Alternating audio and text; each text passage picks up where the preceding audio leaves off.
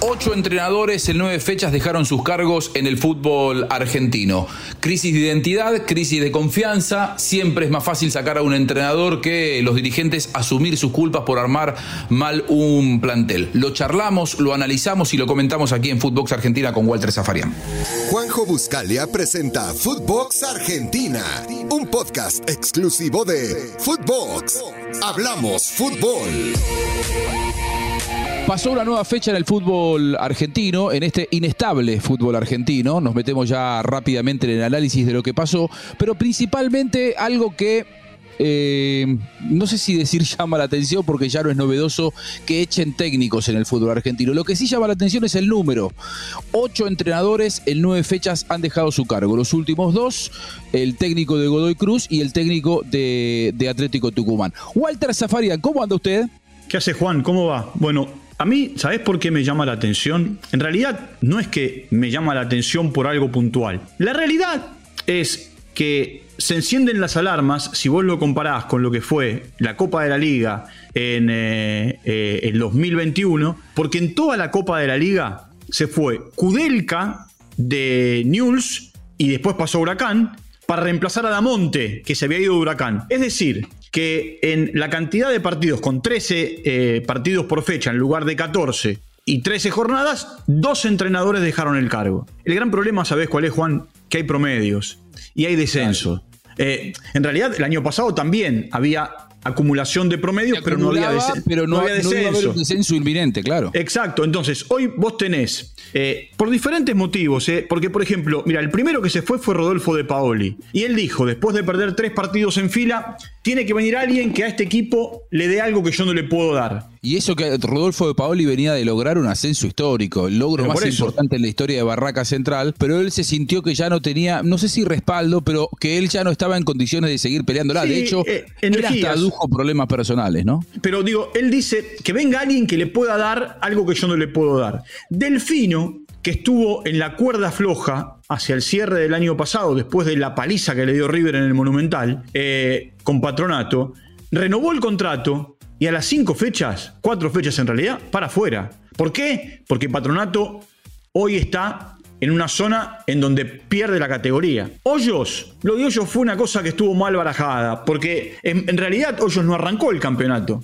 viste, lo arrancó Gandolfi. Eh, no lo encontraban al técnico en talleres, llegó Hoyos y también un par de malos resultados y ante la necesidad de eh, no perder aquello que Talleres tuvo el año pasado con Alexander Medina, de estar peleando y de meterse en copas, Hoyos para afuera. Kili González Zafó el año pasado porque le ganó el clásico a Burgos, clásico que terminó sacando a Burgos del, torneo. Tuvo un buen campeonato en el segundo semestre, no arrancó bien, lo insultaron a un ídolo como el Kili González en Central y el clásico hizo que se fuera. Pellegrino ya venía mal barajado desde hace un tiempo. Es más, arranque de la liga el año pasado. ¿Te acordás que zafó después de un partido contra Lanús al que le hizo cinco goles? Lo criticaban porque Vélez no hacía goles después de quedar eliminado con Barcelona de Ecuador en la Copa, en la Copa Libertadores. También, malos resultados, su nombre de la casa, para afuera. Espontón, también es rara la situación. De los cuatro primeros partidos, ganó tres y empató uno. Tenía siete de nueve. Era la sensación del campeonato platense. Perdió cinco partidos en fila, se tuvo que ir. Acá hay otra historia. Dicen que no tenía buena relación con los referentes, de hecho los terminó sacando y eso le habría costado el lugar.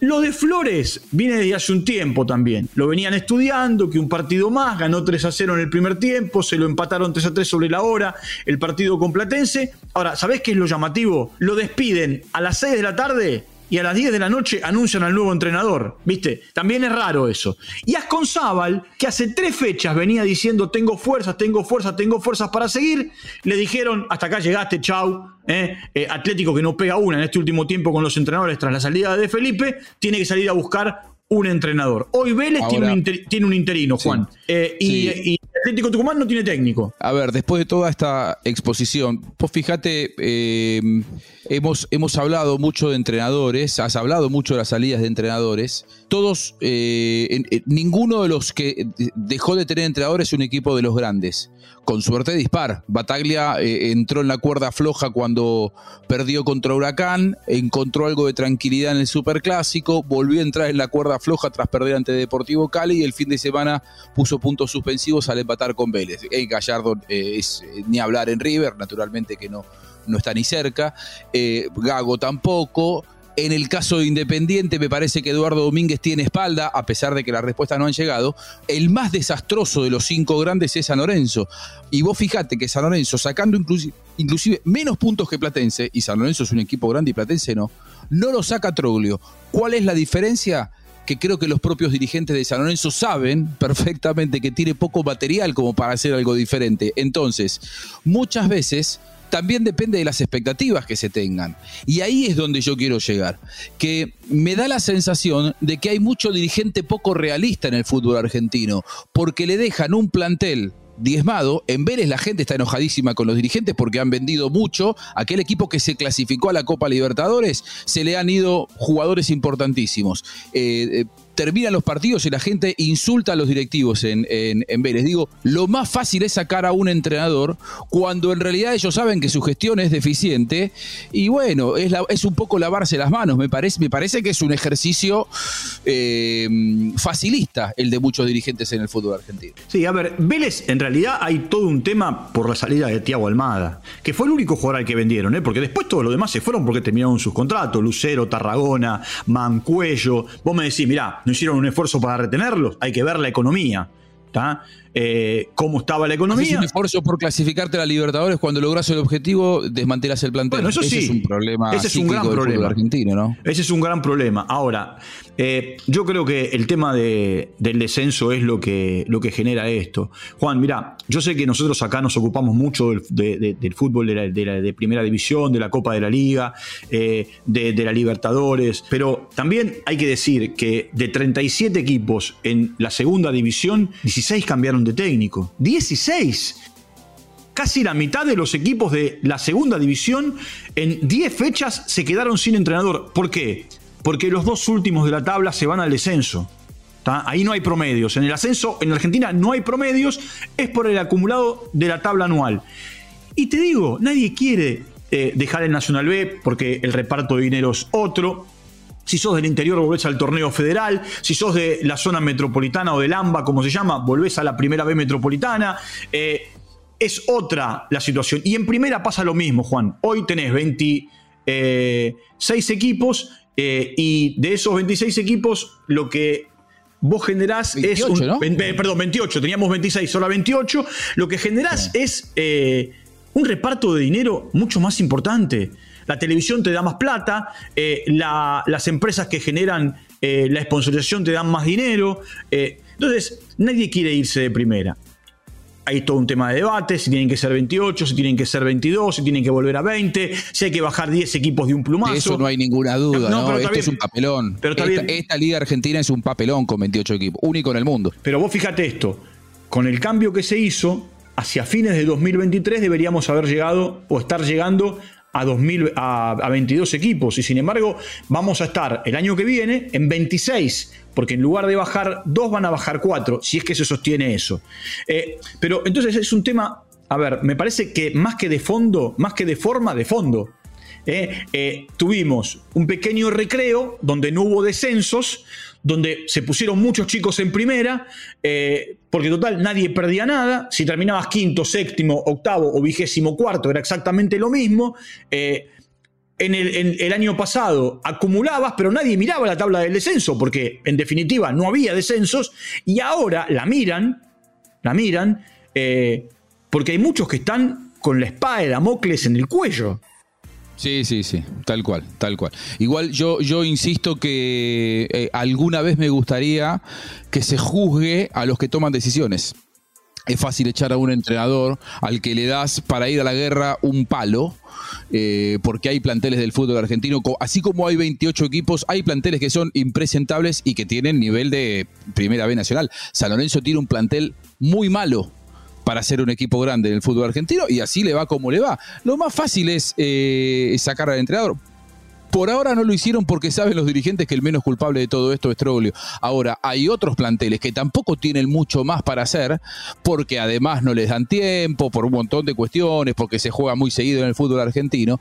Y bueno, sacás 8 de 9. ¿Qué se puede construir sacando 8 de 9? Sabés que el nivel de despidos en el fútbol argentino, Walter, es de los más altos en las principales ligas del mundo. 8 entrenadores en 9 fechas es una locura. Superado este fin de semana por lo que pasó en el Brasileirao. Primera fecha echaron a dos entrenadores, el de Paranaense y el de América Mineiro. Ahora, después cuando vos te comparás con el fútbol de elite, nosotros no, todo el mundo se quedó maravillado con lo que fue ayer la presentación de Manchester City contra Liverpool, ese duelo de estilos, la manera en la que se brindaron dentro de la cancha. Más allá de los presupuestos, ahí tenés dos entrenadores que llevan eh, cuatro o cinco temporadas cada uno en su cargo. Eso es, salvo en el caso de River, absolutamente impensado en nuestro fútbol. Entonces, muchas veces las carencias, las deficiencias de nuestro fútbol no solamente están en las condiciones económicas, sino también en la clase dirigencial, Walter. A ver, eh, los dirigentes también viven eh, apremiados por todas las internas que tienen en los clubes. Los clubes tienen muchas internas, internas políticas, pero aparte tienen una interna con la que deben convivir y, a la que no se animan a terminar de combatir, que es la de las barras bravas. Que es un tema, si querés, para otro podcast, para charlar eh, largo y tendido. Eh, muchos tienen que convivir, no se animan a combatirlos, terminan siendo, no digo socios, pero sí aliados y muchos hasta terminan siendo sometidos por los barra bravas, que entran al vestuario y le dicen, este, este técnico se va. Entonces, para el dirigente es más fácil echar un, técnico que echar 25 jugadores.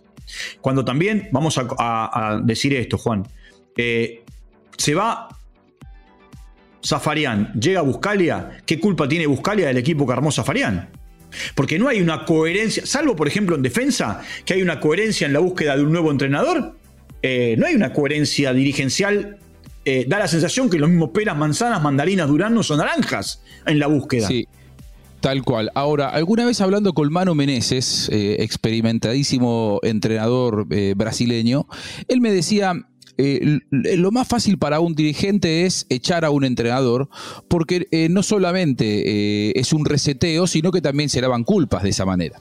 Ahora, él decía, él, impulsaba, y evidentemente en Brasil mucho caso no lo hicieron porque digo, primera fecha echaron a dos técnicos, que a los clubes no se les permita eh, contratar a más de dos entrenadores por temporada. Es decir, vos en la primera fecha echaste a, tu entrenador, bueno, tenés todo un año para bancártela con el que venga. Porque si no, además, es una cuestión de desprotección a los derechos laborales del entrenador. Porque andar a reclamarle eh, el, contrato que no terminaron de pagarte. En Argentina están en desprotegidos. los casos hasta tienen, tienen deudas, con, en, el, ahí están atrasados los clubes en el pago de los sueldos de los entrenadores. Ni hablar de que le terminen el contrato si habían firmado por dos o tres años. Digo, me parece que hay que empezar de alguna manera, desde la Superliga también, o desde, desde la AFA, empezar a regular este tipo de cosas, porque si no, realmente es imposible. Bueno, el tema es la asociación de técnicos, ¿no? Ahí están, hay una gran desprotección para otro tema, si querés, para otro podcast en Footbox Argentina.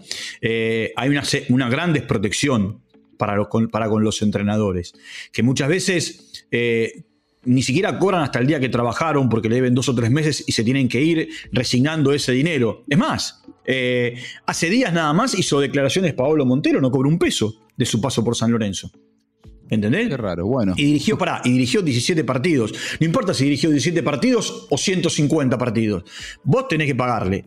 o si lo hizo bien o lo hizo mal. No, pero seguro. Lo hizo muy mal. A ver. Le fue muy mal, pero eh, él, merece cobrar hasta el último día que trabajó. Y si lo echaron, tiene que cobrar contrato completo. cosa que hoy es una quimera. Vos mirá esto, Juan. Los técnicos argentinos van a dirigir, por ejemplo, a Ecuador y los, o a Chile, eh, o a Perú, o a Colombia, y los despiden y no cobran, hacen un reclamo en FIFA y terminan cobrando. Un año, dos años, seis meses, ocho meses después. Terminan cobrando. ¿Por qué? Porque si no, los inhiben.